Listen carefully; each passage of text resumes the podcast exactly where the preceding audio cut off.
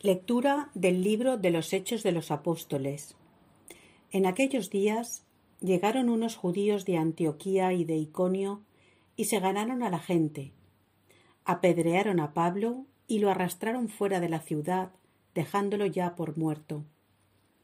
Entonces lo rodearon los discípulos. Él se levantó y volvió a la ciudad.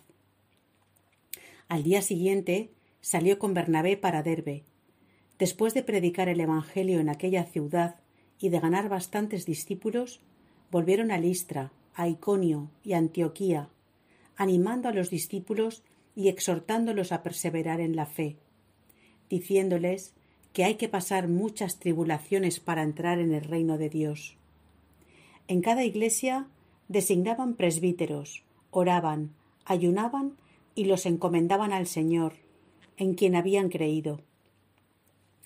Atravesaron Pisidia y llegaron a Panfilia, y después de predicar la palabra en Perge, bajaron a Atalia, y allí se embarcaron para Antioquía, de donde los habían encomendado a la gracia de Dios para la misión que acababan de cumplir.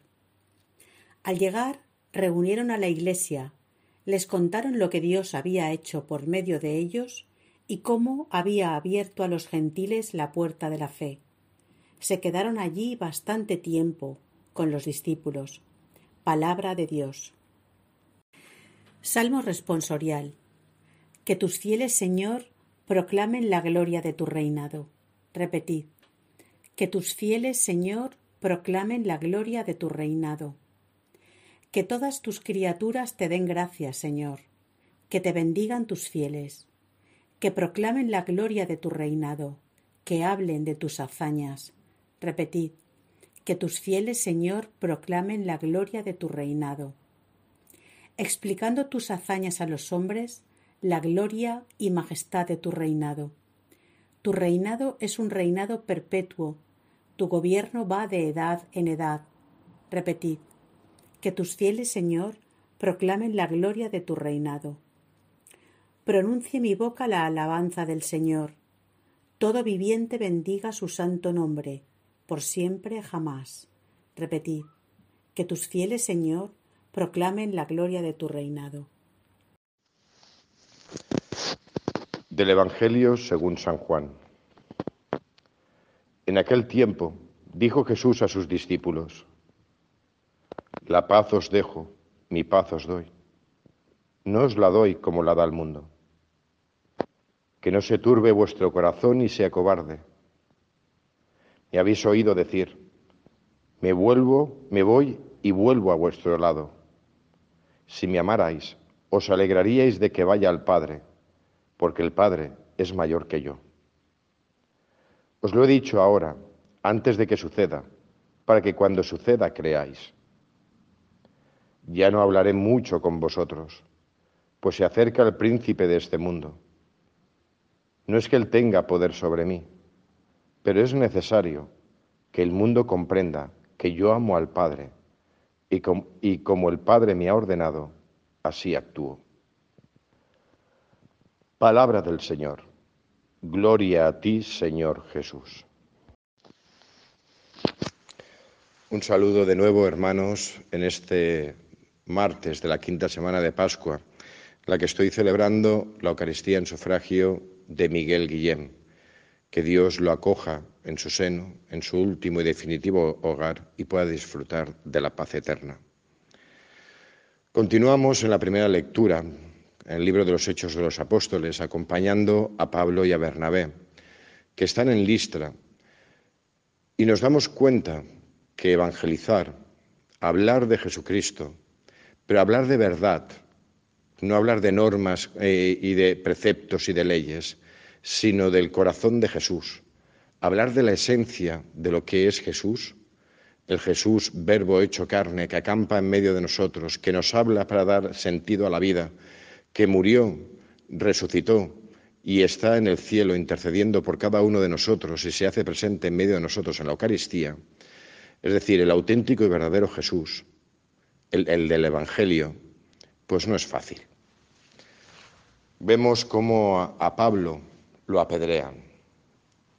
Lo apedrean porque la gente no acepta el que cambie lo que está establecido.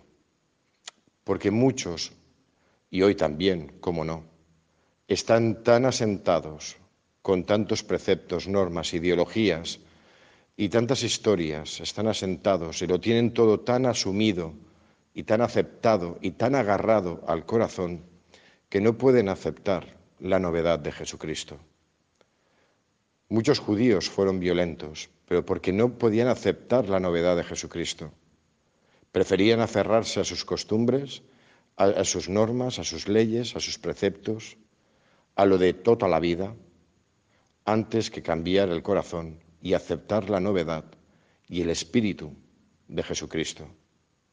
Y aceptar la gran noticia de la resurrección y de que Jesús da sentido a la vida.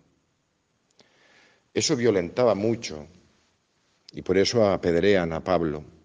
Pero a lo largo de la historia de la Iglesia nos encontramos a a tantos y tantos santos que han sido apedreados por los mismos miembros de la Iglesia. A poco que nos adentremos dentro de la historia de la Iglesia, nos daremos cuenta de que muchos santos han sufrido dentro de la Iglesia y los han apedreado dentro de la Iglesia. Porque el ser humano es así.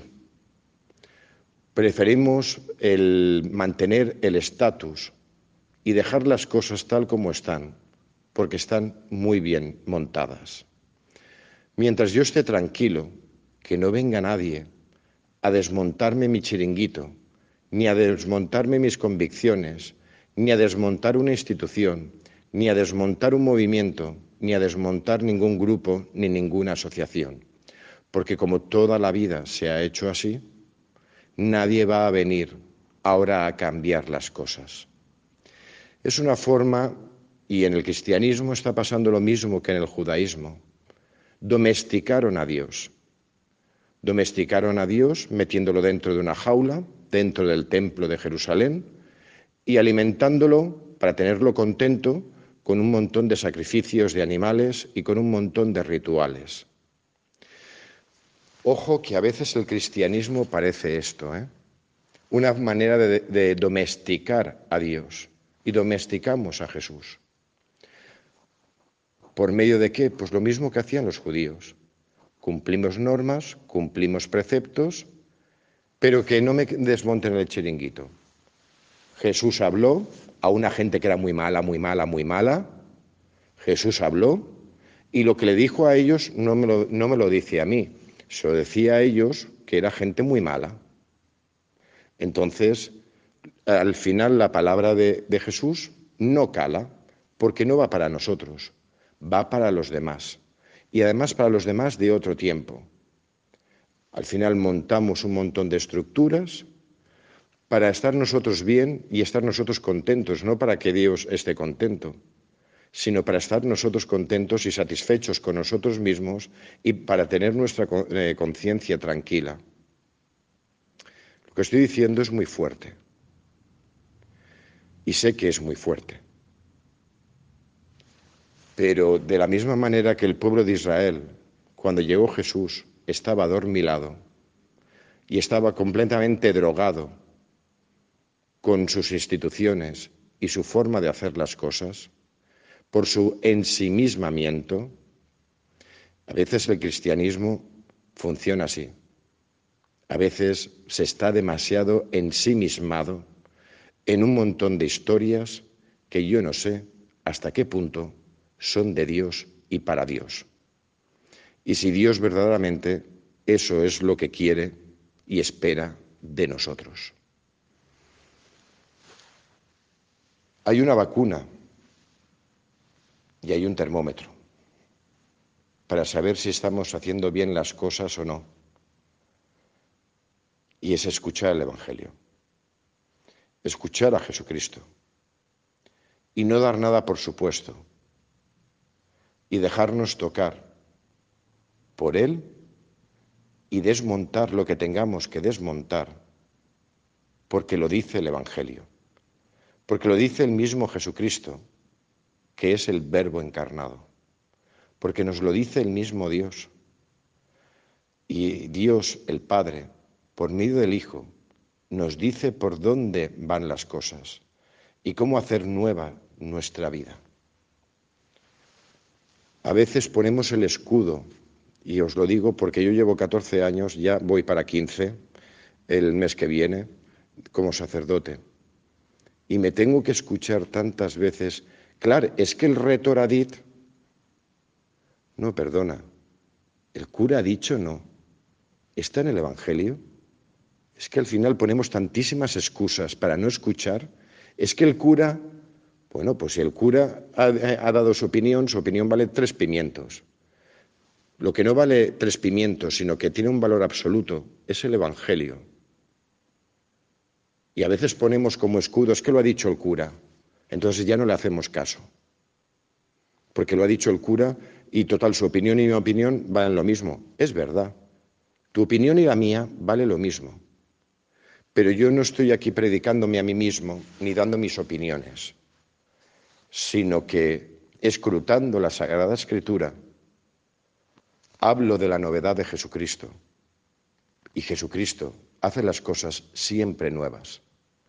Y de la misma manera que vino a limpiar el judaísmo, viene a limpiar también el cristianismo por medio de la predicación de la palabra en cada Eucaristía. Viene a limpiarnos, viene a sanarnos, viene a rejuvenecernos y viene a hacer las cosas nuevas. El día en que nosotros perdemos esa dinámica y esas ganas de cambiar las cosas y de buscar siempre lo nuevo y la novedad de Jesucristo, es cuando matamos a la Iglesia y es cuando domesticamos a Jesús. Tú quédate calladito, que nosotros vamos a montar las cosas como a nosotros nos guste. Y al final haremos cosas por ti, pero sin ti. Porque como no te escuchamos, vamos a hacer las cosas sin ti. Porque como nosotros tenemos mejor gusto y sabemos lo que es las cosas de la gente bien, pues entonces montamos nosotros las cosas como nos da la gana, porque Jesús tiene un poquito de mal gusto, como alguno me ha dicho. Es que Jesús es muy extremista. Pues claro, como es tan extremista, pues no le hacemos caso y vamos a domesticarlo porque Jesús se pasa a tres pueblos. Y nosotros, que somos más listos que Jesús, entonces lo vamos a domesticar todo. Y vamos a hacerlo todo para que todo quede bien y todo sea bonito y todo sea súper chache, súper guay. Estoy haciendo una crítica muy fuerte a mí mismo, como sacerdote, a la Iglesia y a las comunidades en general.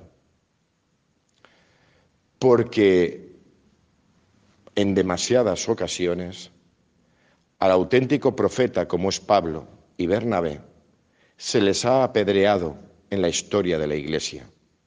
No os podéis imaginar lo que sufrió San Antonio dentro de la Iglesia. No os podéis imaginar lo que sufrió San Ignacio de, Loyola dentro de la iglesia. Aquellos que lo apedrearon, no literalmente, pero sí que fueron a por él. O no digamos San Juan de la Cruz. Y en medio de esa oscuridad, encarcelado, San Juan de la Cruz, encarcelado, es cuando él eh, nos regaló ese gran poema de la noche oscura del alma. No os podéis ni imaginar lo que sufrió Santa Teresa de Jesús. Y puedo seguir todo el listado del santoral. Ojo, no seamos nosotros los que apedreemos a, Pedro, a, Pablo y a Bernabé. No seamos nosotros los que apedreamos a aquellos que buscan la novedad dentro de la Iglesia la novedad de Jesucristo y la novedad del Evangelio. No seamos nosotros los que apedreemos, seamos nosotros aquellos que sin saber muy bien cómo empezaron a seguir a Pablo. Porque es verdad que en Listra apedrearon a Pablo, pero cuando estaba medio muerto, aquellos que habían aceptado la palabra y la novedad del Evangelio de boca de Pablo, fueron a buscarlo. Fueron los que lo, levantaron Y Pablo continuó su camino. ¿Dónde estamos cada uno de nosotros? ¿Quiénes somos? Porque dentro del judaísmo hubo también gente que aceptó el cristianismo, pero a su manera. ¿Y a qué manera aceptamos nosotros el Evangelio?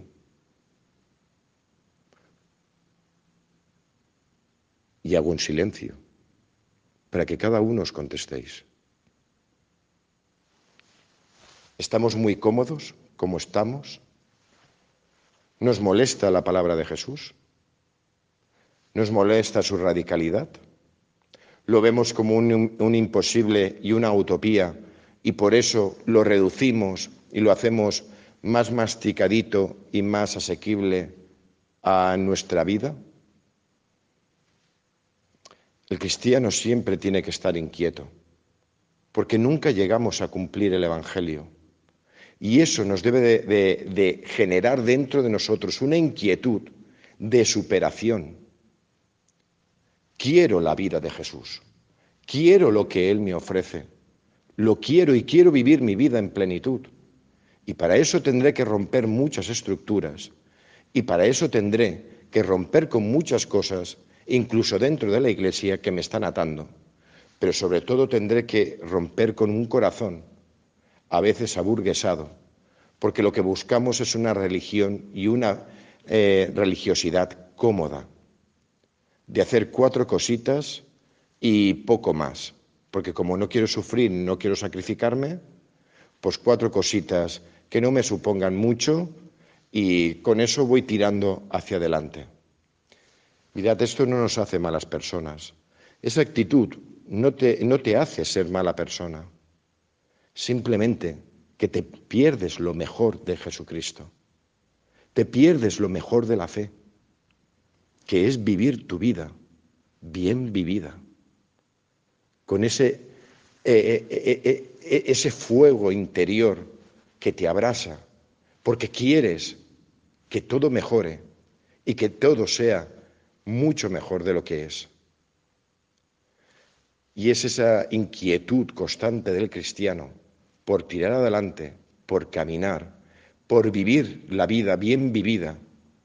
Es la preocupación por lo social, la preocupación por el otro, es entregar la vida, es recibir a Cristo en plenitud y que eso te haga vivir y respirar y disfrutar a pesar de las dificultades.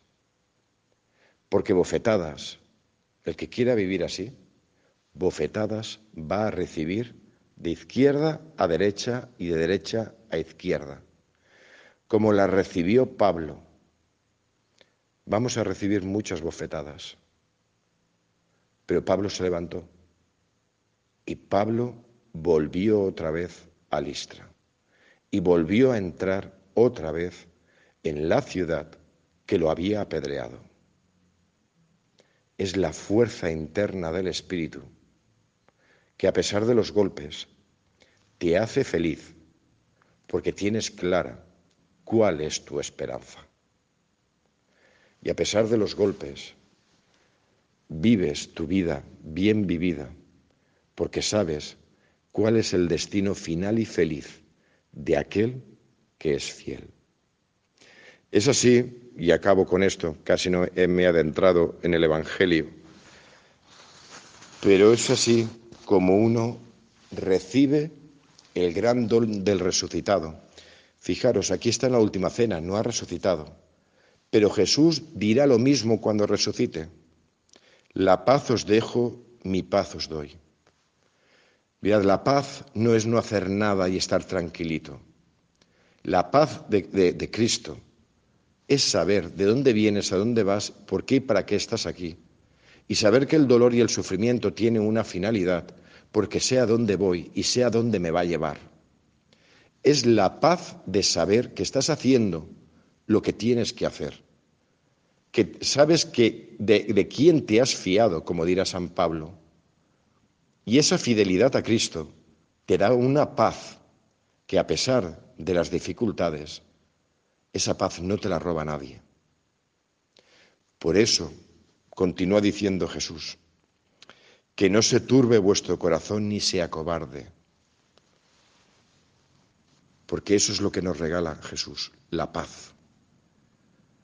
Y el mundo que quiere robarnos la paz del resucitado.